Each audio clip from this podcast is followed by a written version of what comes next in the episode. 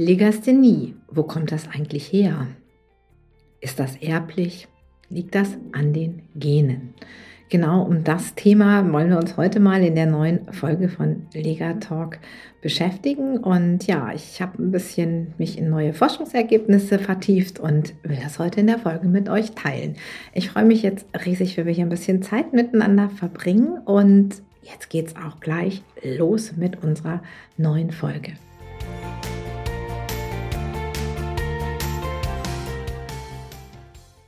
Herzlich willkommen zur neuen Folge von Legatalk, deinem Podcast rund um Legasthenie und Dyskalkulie. Mein Name ist Petra Rodenberg und ich bin ganzheitlicher Kinder- und Jugendcoach und integrative Lerntherapeutin. Und heute geht es um das Thema Lesen und Schreiben und die Gene ähm, eine Frage und immer wieder tauchen dazu Forschungsergebnisse auf und ist Legasthenie erblich und wie sieht das denn überhaupt aus? Gibt es ein LRS-Gen? All das sind Fragen, die mich immer wieder erreichen. Und die wollen wir jetzt mal Stück für Stück so ein Stückchen abarbeiten. Gucken wir uns doch erstmal an, was Lesen und Schreiben eigentlich ist. Die Schriftsprache versucht oder tut es auch, den, das, was wir sprechen, unsere gesprochene Stra Sprache in Zeichen zu übersetzen. Diese Zeichen nennen wir Buchstaben. Es gibt unsere Buchstaben, unsere lateinischen Buchstaben, aber es gibt genauso zum Beispiel die kyrillische Schrift, es gibt die arabische Schrift, es gibt chinesische Schriftzeichen, japanische Schriftzeichen. Das heißt, es gibt nicht nur unsere Art, Sprache in Text zu übersetzen, sondern auch eine Menge andere. Das heißt, im Prinzip ist Lesen und Schreiben das, was wir eine Kulturtechnik kennen, nennen. Es ist also nichts, was uns angeboren ist, wie das Laufen, es ist ein Programm, was sich entwickelt oder wie das Sprechen lernen. Es ist auch ein, ein Programm, was in uns schon aus der Evolution, aus der Menschheitsgeschichte angelegt ist, wo wir dann irgendwann mal anfangen zu sprechen, wenn wir in der richtigen Umgebung sind. Ähm, nein, es ist tatsächlich etwas, was von Menschen er erfunden wurde, genau wie zum Beispiel Musik. Noten sind eine andere Form, ähm, ja, auch eine Form von Sprache, nämlich die Musiksprache zu verschriften und weiterzugeben. Es hat ja wahnsinnige Vorteile, denn wenn wir uns mal überlegen, in einer Zeit, wo es noch kein Telefon gab, wo wir ähm, noch keine Sprachnachrichten aufnehmen konnten, wo es natürlich kein Facebook gab, kein WhatsApp, kein gar nichts, ähm, da gab es ja nur die Möglichkeit, Sprache über Text weiterzugeben. Das heißt, ich konnte ja Informationen nur über Texte weitergeben. Gehen wir noch weiter zurück ins Mittelalter, dann gab es nur einige wenige Menschen, die diese, diese Fähigkeit hatten, die gelehrt waren, Schriftgelehrte, wie es auch schon sogar ja, bis äh, zurück in die Römerzeit heißt. Das heißt, Sprache ist in der Entwicklung der Menschheitsgeschichte etwas, äh, doch Neueres, auch wenn man sich schon, wenn man an die Steinzeit zurückdenkt, mit Höhlenmalerei schon versucht hat, Informationen dort weiterzugeben. Gut, das haben wir jetzt mal geklärt. Wir haben also eine ähm, wir haben also eine Technik, die letztendlich nicht in der Menschheitsgeschichte angelegt ist, sondern es ist eine Kulturtechnik, die wir entwickelt haben. Und trotzdem gibt es bei Menschen, die Schwierigkeiten beim Lesen und Schreiben lernen haben oder wie es ähm, in der Kultusministerkonferenz oft so schön heißt, in den Beschreiben, die besondere Schwierigkeiten beim Lesen und Schreiben lernen haben, eine sogenannte familiäre Häufung. Das heißt, wenn Eltern oder ein Geschwisterkind betroffen sind, dann ist die Chance, dass ähm, auch das zweite Geschwisterkind oder die eigenen Kinder betroffen sind, einfach größer. Das spricht ja jetzt erstmal für die These der Gene. Und ähm, es gibt eine neue Studie und genau äh, die habe ich neulich gelesen und deswegen kam mir auch die Idee zu diesem Podcast, weil ich das gerne einfach mit euch teilen wollte. Und ähm, das ist eine Studie, die letztendlich von der, vom Max-Planck-Institut ver äh, veröffentlicht wurde. Die Studie ist von 2022, also auch noch recht jung.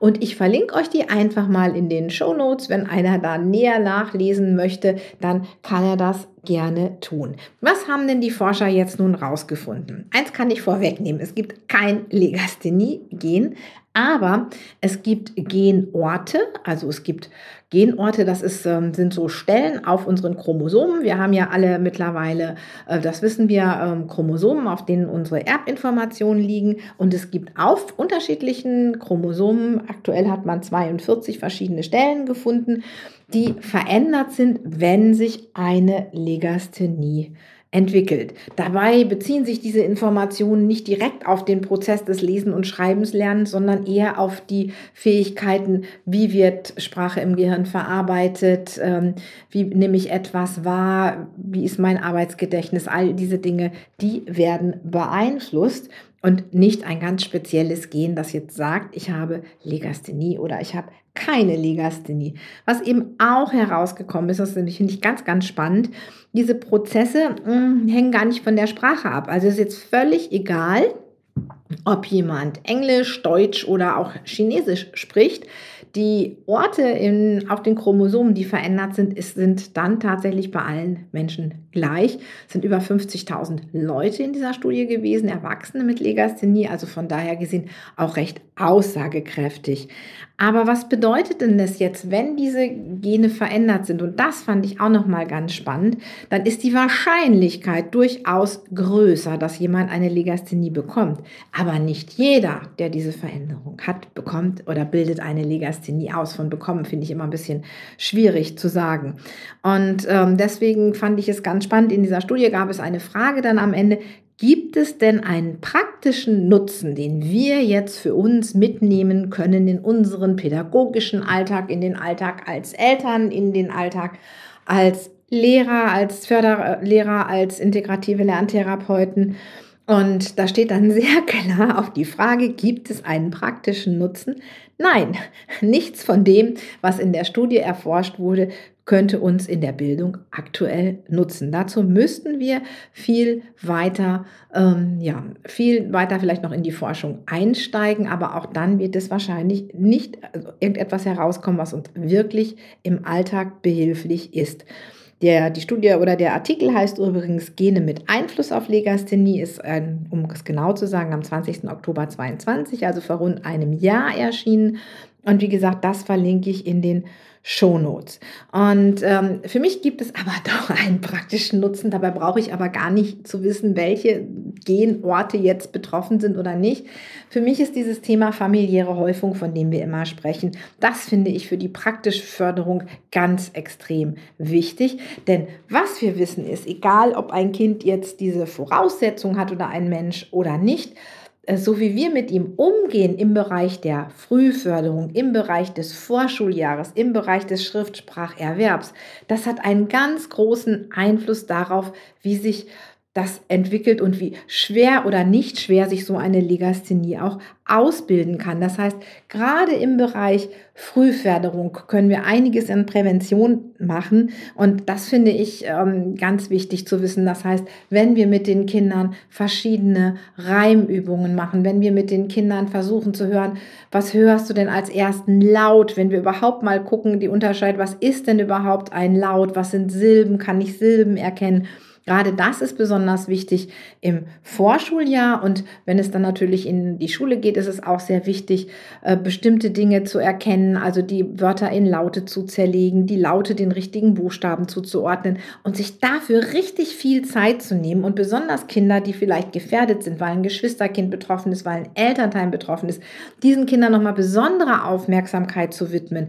Das ist etwas, ein praktischer Nutzen, den wir tatsächlich ziehen können. Und ich finde, das ist ganz, ganz wichtig, wenn wir wissen, okay, Frühförderung und auch der Umgang damit, wenn sich die ersten Schwierigkeiten auftun, dass wir da ganz viel machen können und dass wir wegkommen von dieser Meinung, Legasthenie kann man erst in der dritten Klasse feststellen. Nein, bei dem ersten Verdacht, dass irgendetwas sein könnte, dass sich ein Kind schwer tut, da ist es wichtig. Da muss ich nicht unbedingt einen Test haben, aber da ist es wichtig zu, zu agieren und dem Kind Zeit zu geben, das Kind schon da abzuholen, wo es steht. Es braucht vielleicht länger Zeit, es lernt vielleicht auf eine etwas andere andere Weise. Aber gerade die Unterstützung am Anfang ist besonders wichtig und bitte, bitte ähm, egal ob ihr jetzt betroffene Eltern seid oder vielleicht Kinder bei euch in einer ersten Klasse sitzen habt, ähm, das Thema ist wirklich schon in der ersten Klasse relevant. Kinder, die sich da schwer tun mit Lauten und Buchstaben, die sollten einfach die Möglichkeit bekommen, noch mehr zu üben, spielerisch zu üben, Spiele auf dieser Ebene zu machen. Da gibt es eine ganze Menge toller Geschichten, die man tun kann. Und zu dem Thema erreicht mich aber auch immer noch eine weitere Frage. Und diese weitere Frage ist eigentlich, kann ich an der Diagnose denn sehen, ob ein Kind jetzt eine LRS hat, die vielleicht durch die Genetik bedingt ist, oder ist es eher das, was wir nur eine Lese-Rechtschreibschwäche nennen, was wieder weggeht. Und auch da möchte ich jetzt mal so ein bisschen dazwischen hauen, weil zum einen machen wir keine Gentests, wenn wir die Kinder testen. Also können wir das schon mal überhaupt nicht sagen. Die Testungen laufen ja in der Regel folgendermaßen ab. Es wird ein Leserechtschreibtest gemacht, vielleicht ein Lesetest und ein Schreibtest. Vielleicht wird auch noch sogar das Leseverständnis getestet, dass wir also auf unterschiedlichen Ebenen gucken, wie steht das Kind in der Leistung beim Lesen und Schreiben. Und dann wird in der Regel ein Intelligenztest gemacht. Dazu muss man dann, diese Tests muss man in eine Beziehung zueinander bringen. Das ist Statistik, das muss ich jetzt hier nicht noch erläutern, damit wir auf die Diagnose kommen. Und da ist es natürlich so, wenn ein Kind besonders schlecht ist, dann hat es auch besonders schlechte Werte. Aber nur ein besonders schlechter Wert bedeutet nicht, dass es jetzt eine Störung ist, die ich an der sich nie wieder etwas ändern wird. Denn ein Kind, was jetzt, sage ich mal, in der ersten Klasse ganz lange krank gewesen ist oder im Bereich Corona lange zu Hause nur lernen konnte oder durfte, das kann genauso große Lücken haben und ist aber gar nicht irgendwie... Ähm, ja, sag ich mal, aus so einer genetischen Sicht betroffen, in Anführungsstrichen, sondern hat einfach nur ganz viel verpasst. Und natürlich kann ich bei diesem Kind hm, auch zügig etwas aufholen. Ich kann aber anhand der Diagnose nicht erkennen, was dem zugrunde liegt. Das muss ich dann durch verschiedene andere Dinge nochmal klären, wenn ich mit den Eltern ins Gespräch gehe. Eben zum Beispiel gibt es noch einen weiteres, weiteren Fall in der Familie, ist vielleicht auch noch ADHS im Spiel. Tut sich das Kind bezahlen auch schwer oder ist das keine Problematik? Das heißt, ich muss mir das Lernverhalten angucken. Ich muss gucken, gab es lange Krankheitsphasen? Ich muss gucken, gab es schwierige Phasen in der Schuleingangsphase? Das heißt, ich muss eine schöne Übersicht mir machen, was ist alles passiert, um dann zu gucken, wo steht das betroffene Kind und dann von da aus das Kind richtig zu fördern, es da abzuholen, wo es steht, ganz egal, was der Auslöser für die Problematiken im Lesen und Schreiben sind. Also, nochmal kurz zusammengefasst, wir wissen, es gibt eine genetische Disposition, wie es im Wissenschaftlichen heißt. Wir, die letzte Studie, die ich eben ausgegraben hat, gesagt, 42 betroffene Orte, die sich unterscheiden können bei Menschen mit Legasthenie auf verschiedenen Chromosomen gibt es. Nicht alle Menschen, die diese Veränderungen haben, bilden eine Legasthenie aus. Ähm, und auch wie schwer sie sich aushängt, hängt von ausbildet, hängt von verschiedenen Faktoren in der Umwelt ab. Ich fand das also sehr, sehr spannend, mich mal mit dem Thema wieder auseinanderzusetzen. Ich hoffe, es war euch nicht zu wissenschaftlich. Wenn ihr Fragen dazu habt oder irgendetwas vielleicht äh, ja zu unklar war oder ich zu wissenschaftlich geworden bin oder wenn der ein oder andere Genetiker oder Wissenschaftler unter euch ist, nicht die Hände beim Kopf zusammenschlagen. Ich habe es einfach versucht, hier etwas runterzubrechen und wenn ihr Fragen habt, schreibt mir doch gerne oder lasst einen Kommentar hier unterm Podcast da. Ich würde mich freuen, von euch zu hören und sag bis zum nächsten Mal. Tschüss.